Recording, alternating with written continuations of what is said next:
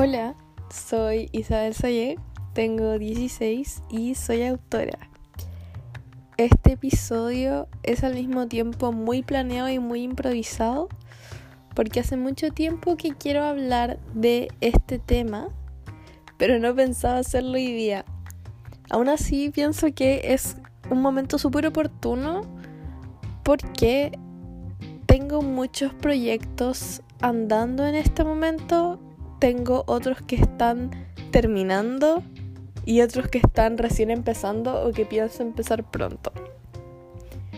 Hoy día voy a hablar de la productividad y de el éxito, que son temas súper importantes, encuentro yo, especialmente para jóvenes emprendedores o no tan jóvenes en realidad, para emprendedores en general o gente que tiene una meta en específico y quiere llegar lejos y gente como yo que quiere surgir en áreas que no es muy fácil surgir y que tienen que arreglar, arreglárselas y aprender muchas veces por su cuenta ya que no tienen a nadie conocido, a nadie cerca que haya hecho algo parecido. Entonces tienen que recurrir a internet, a YouTube, a Instagram, a biografías, a qué hizo Neil Gaiman para poder surgir como escritor. Esa fue mi vida desde que me di cuenta de que quería dedicarme a esto, que yo creo que debió haber sido hace unos tres años, cuatro años, que en realidad me di cuenta de que esto era lo que más me gustaba hacer y que a eso quería apuntar que quería estudiar literatura, que, quería dedicarme a eso por el resto de mi vida.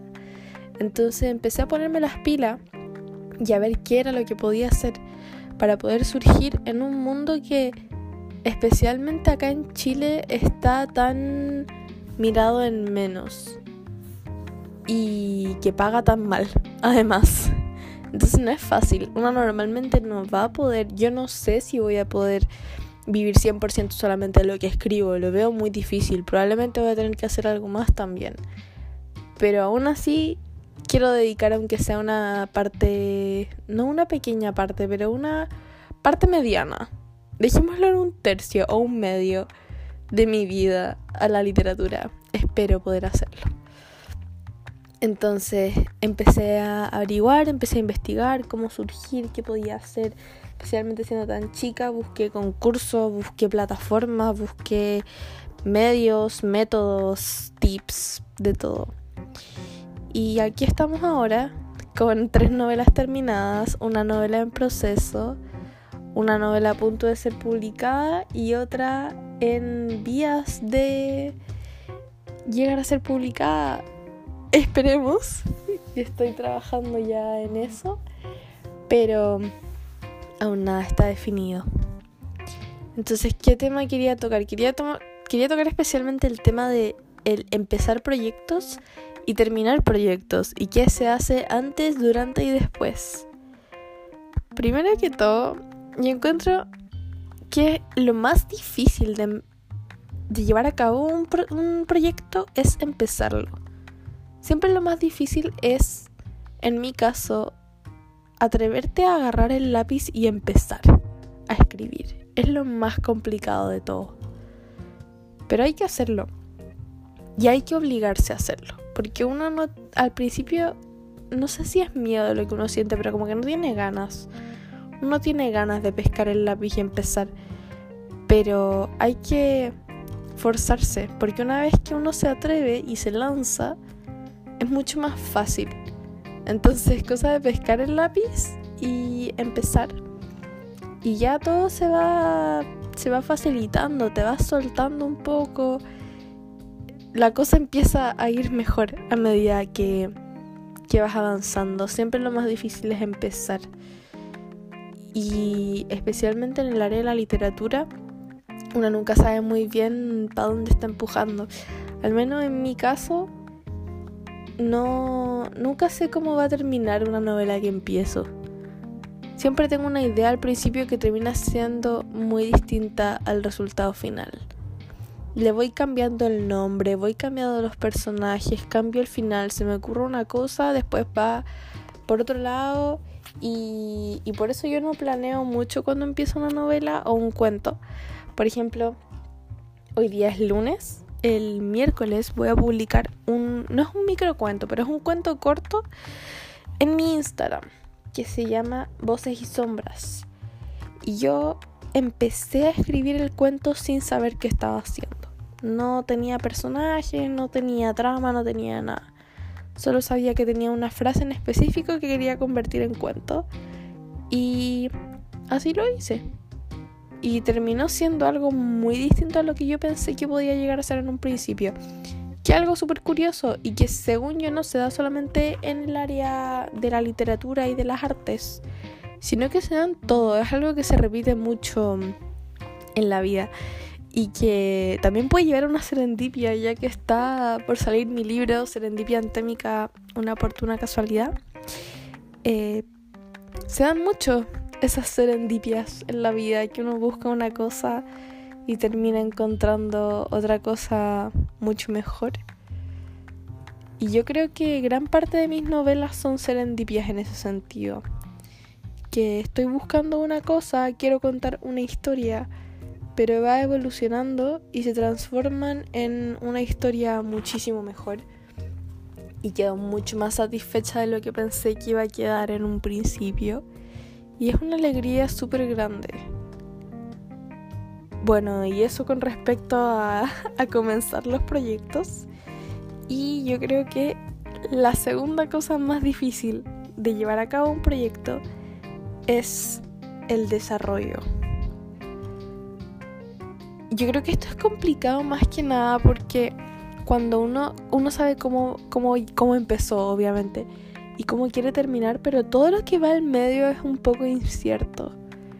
Yo tengo una regla de los 10 capítulos, que siempre cuando estoy escribiendo una novela, tengo 10 capítulos para tomar la decisión de si definitivamente me quiero quedar con esa historia o no.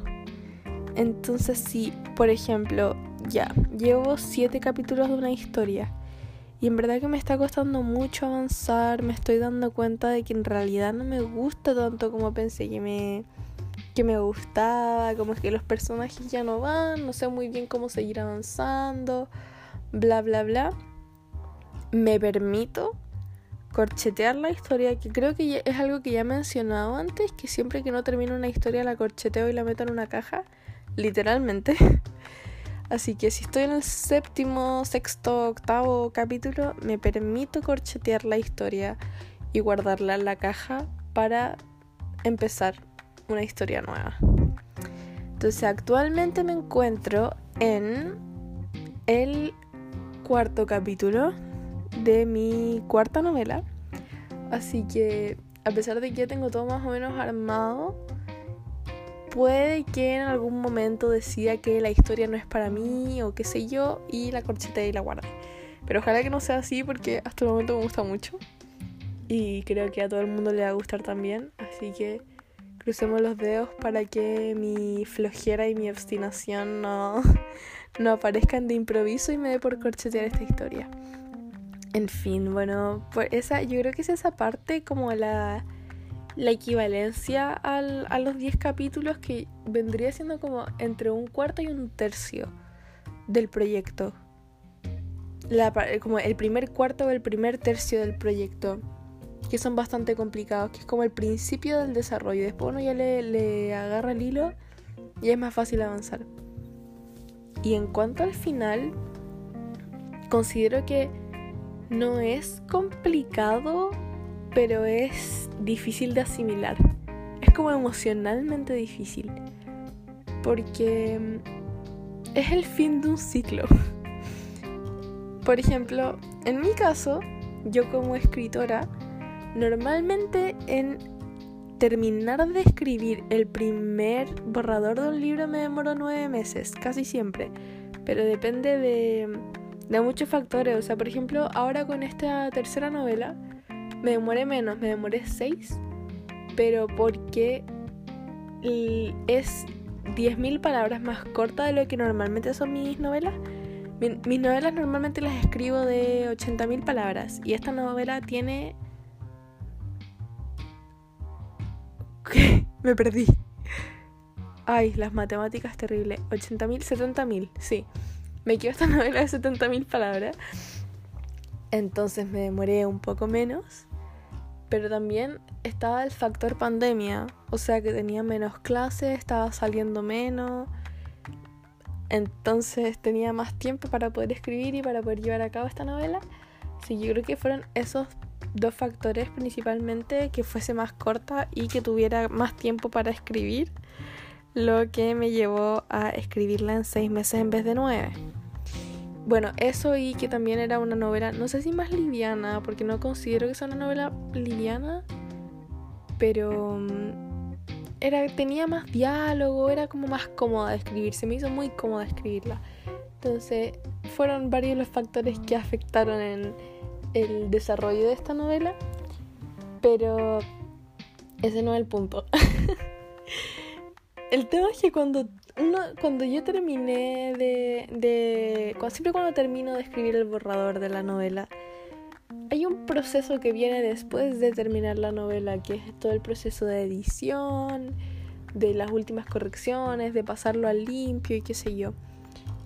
Entonces el proceso no termina cuando uno termina de escribir la historia, porque después viene la transcripción y después viene la edición, al menos en mi caso. Pero cuando termina de editar por última vez el libro, antes de enviarlo, eh, en mi caso, porque yo no lo, como no lo publico en, en, un, en Wattpad o en Booknet como hacía antes, antes de mandarlo a, a las editoriales, cuando termino de corregirlo por última vez, siento un vacío siento como si me, faltara un, un, pedazo de mí misma.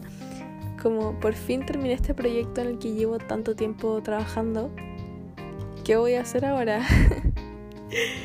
en el caso de mi primera novela, me pasó que estuve creo que un mes o dos meses, no, no, dos meses no, pero entre un mes y un mes y medio sin escribir nada.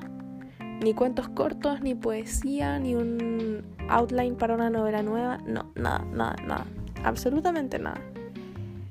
En cuanto a la segunda novela, creo que fue menos. Creo que fueron unas dos semanas que pasé sin escribir nada antes de empezar con la tercera novela. Y una vez que terminé de escribir la tercera novela, fue diferente porque en realidad empecé a escribir la cuarta cuando estaba corrigiendo la tercera. Entonces fue como, en ningún momento estuve sin escribir nada, siempre estuve escribiendo algo.